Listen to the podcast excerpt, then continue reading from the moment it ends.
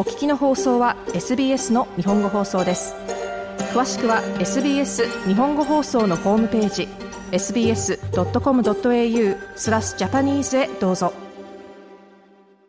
オーストラリアに移住した後、子供に日本語を話せるようになってほしいと思う日本人、または日本と関わりのあった方は少なくありません。ですが、各家庭の地域環境によって、または異なる期待値によって、子供も親もプレッシャーを感じているのが現状ではないでしょうか。豪州継承語研究会は、そんな日本とつながる子供たち、保護者、教師のコミュニティを応援しています。教育、研究活動を通じて、ワークショップ、ウェブサイトなどで、情報やリソースの提供を行っています。今日は、豪州継承語研究会会長も務める、ニューサウスウェールズ大学日本研究課程、トムソン木下千尋教授にお話を聞きました。2020年のインタビューではですね、海外での継承日本語教育についてお話をいただいたんですね。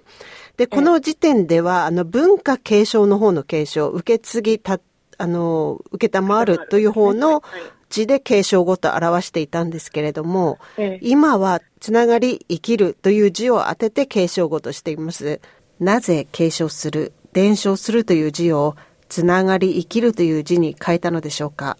そうですね、あの元からある継承語、はい、受けたまわる方の継承語ですね、それはあの比較的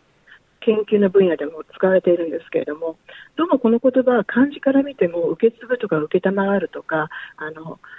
過去から引っ張っている感じが強いんですね、ええ、昔からあるものを受け継ぐ、そしてその受け継ぐものは日本というあの国語の世界にあるものなんですけれども、でもそれだとあのまた血筋のことも関係してくると思うんですけど、はい、でもそれだとあのくくれない子どもたちが出てきてしまうんですよ。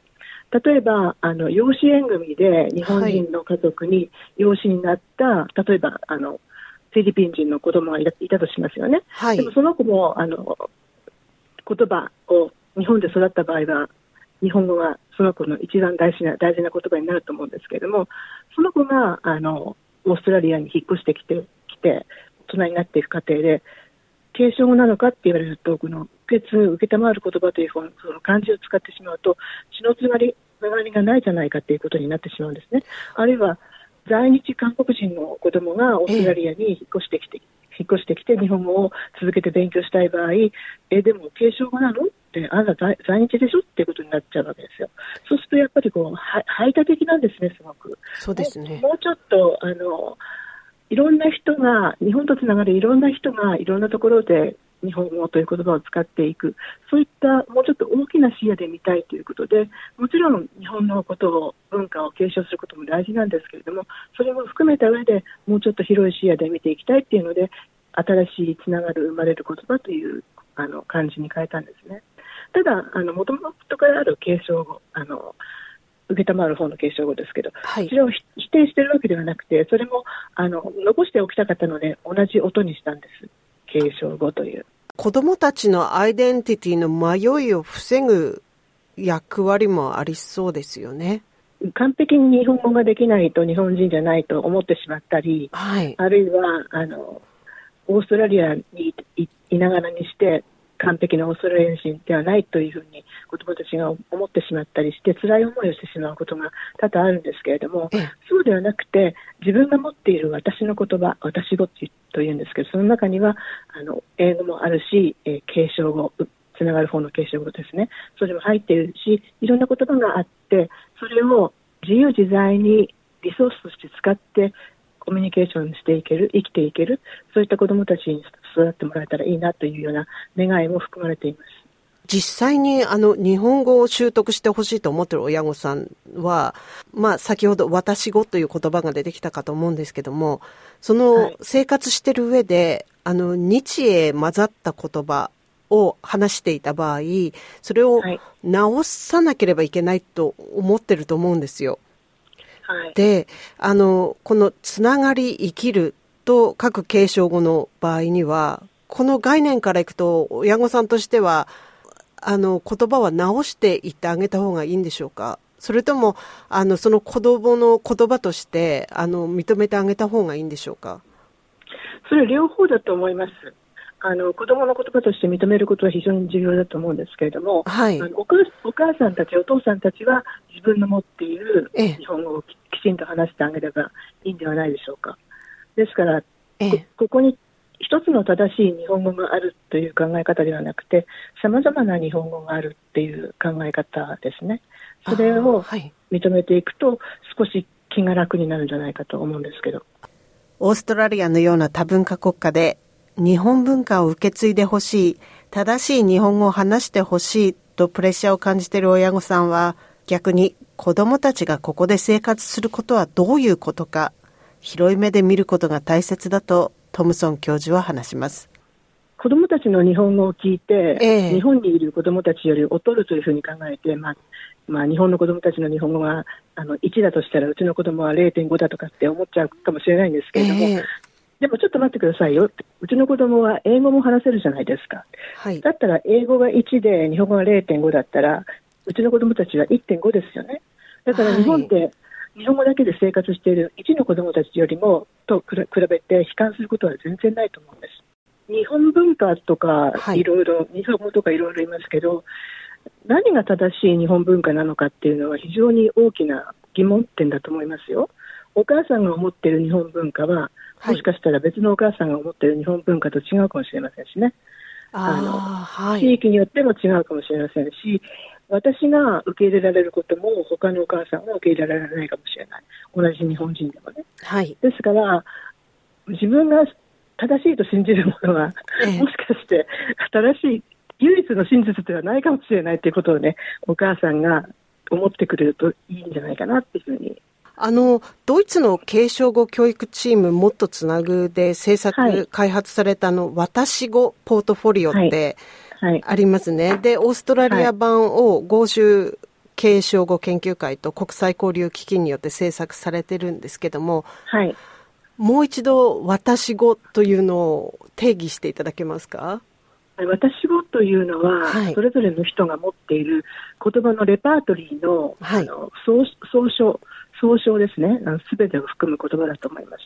例えば私の場合は、はい、まあ、日本語が母語なんですけれども、でももう海外生活が長いので、おそらく私と同年齢の日本にずっと住み続けた人の日本語とはちょっと違うと思うんですね。まあ、それを持っていて、他に、まあ、東京出身なので東京の言葉をベースにしていますね。はい、ででも関西の言葉とかも聞けば分かります、大体。でも話せません。はい、それからあの若い人たちが使う、例えば女子高校生が使う JK 語っていうんですか、はい、ああいうのは喋れません。はい、英語の方で言うとあの、オーストラリアに長く住んでいるので、オーストラリア英語は大体分かって、ええ、でもその前にシンガポールやアメリカに住んでたので、シンガポールの英語、シングリッシュも大体分かるし、アメリカの英語も分かります。はい、で中国語を習ってきたので、中国語は少し分かります。というような、いろんなレパートリーを私の中に持ってるんですね。はい、そのすべてをひっくるめて私語と呼ぶ。そして私は今、北田さんとお話ししているときは日本語が使えるので日本語を使ってますけれども、はい、他の人と話すときはそれに適した言葉を選んで使うわけですね。で、はい、あの日本語がでうまく伝えられないことがあったらもしかしたら英語を使って補足するかもしれません。で、このようにレパートリーを持ってそれぞれがみんな違うレパートリーを持ってそれを組み合わせながらそして適材適所っていうんですか、はい、変化させながら使って生活しているんだと思います。言葉が広がっていく感じなんですね、きっと。それが私語。はい、みんながそうすると、それぞれが違うから私語っていうことなんですね。ええ。もっとつなぐで制作開発されて、オーストラリア版ができた私語ポートフォリオなんですけども、あの、はい、説明を読むと、子供と親とで、あの、書き進めていくものっていうようなんですけども、これはどのようなことを目的としてるんでしょうか？ええ、子供があの自分を好きになってほしいっていうことが多分、はい、一番根底にあるんじゃないかと思うんですけれども、自分が話す言葉を理解したり、自分の周りにある言葉を理解したり、それから自分と一緒に遊んでいる子どもたちの言葉言葉を理解したり、そういったことをワークシートを使って行っていくのが私のポートフォリオです。でその中にはあの例えば日本人のお母さんでで、まあ、ドイツ人のお父さんの家族のがお父さんの方にいろいろと,、えーと、インタビューしながら埋めていくワークシートもあるんですね。そういった活動を通じて、お父さんに日本語を話す自分っていうのを分かってもらうっていうような活動も入っています。はい、はい、自分の子供たちにとって自分の友達とか自分の家族が一番近いあのコミュニケーションの相手なんですけれども、それがだんだん広がっていって学校というコミュニティとか、はい、あるいは学校を超えた社会というコミュニティとかでいろんな言葉を使っていくわけですけれどもそういったことを自分は何をしているのかなということを振り返りながらだんだんよく理解していって言葉と自分の関係性を育て育てていくそのようなワークワークブック的なものです。あの、トムソン先生のお子さんも日本語教育を日本以外で受けていらっしゃったんですよね。あの、はい、今先生が振り返ってみて、ここをこうしてればよかったなと思うことはありますか？そうですね。あの、晩ご飯の時に録画してある NHK のニュースを、はい、毎も毎あの毎毎日流せばよかったな。と思っています。今あのそれは途中から始めた始めたんですけど、途中から始めたんで、はい、拒否反応がありましたけど、最初から始めていれば、そんなもんかと思って聞いていたんじゃないかなと思って。それは、それはなぜですか？あまあ、日本の社会の仕組みが分かるっていうことと、はい、それから大人のあの単語が入るっていうことですかね。あのオーストラリアで暮らしていると、ペラペラ話しても、はい、あのなかなか大人の語彙が入らないんですよ。はい、で他のことが必要になっていくと思うんですが、ええ、まあ、そういう NHK のニュースでも毎日聞いてれば、はい、0, 歳0歳の時から聞いていれば、そんなもんかと思って聞き続けていたかなっていうふうに今思えば思います。永住者、日本へ帰国予定のあるなど、各家庭で事情は様々ですが、オーストラリアで今日のような情報を得るにはどうしたらいいでしょうか？あのジャパンファウンデーションさんと、うちの大学 UNSW と、それからあの継承研究会の方で、一緒にあのセミナーを定期的に行っているんですけれども、はい、そういうのに来ていただけるといいですよね。あのまああの、はい、今までに行ったセミナー全部ビデオに撮ってあって、それインターネット上で見ることができるので、ええ、そういうのを見て見ていただくとか、はい、そうそうしていただけると、もう少し気が楽になってもらえるかもしれません。豪州継承語研究会会長も務めるニューサウスウェールズ大学日本研究課程トムソン木下千尋教授にお話を聞きました。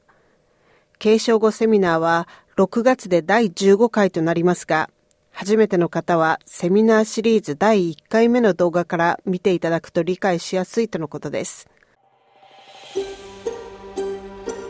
もっとストーリーをお聞きになりたい方は iTunes や Google ポッドキャスト Spotify などでお楽しみいただけます。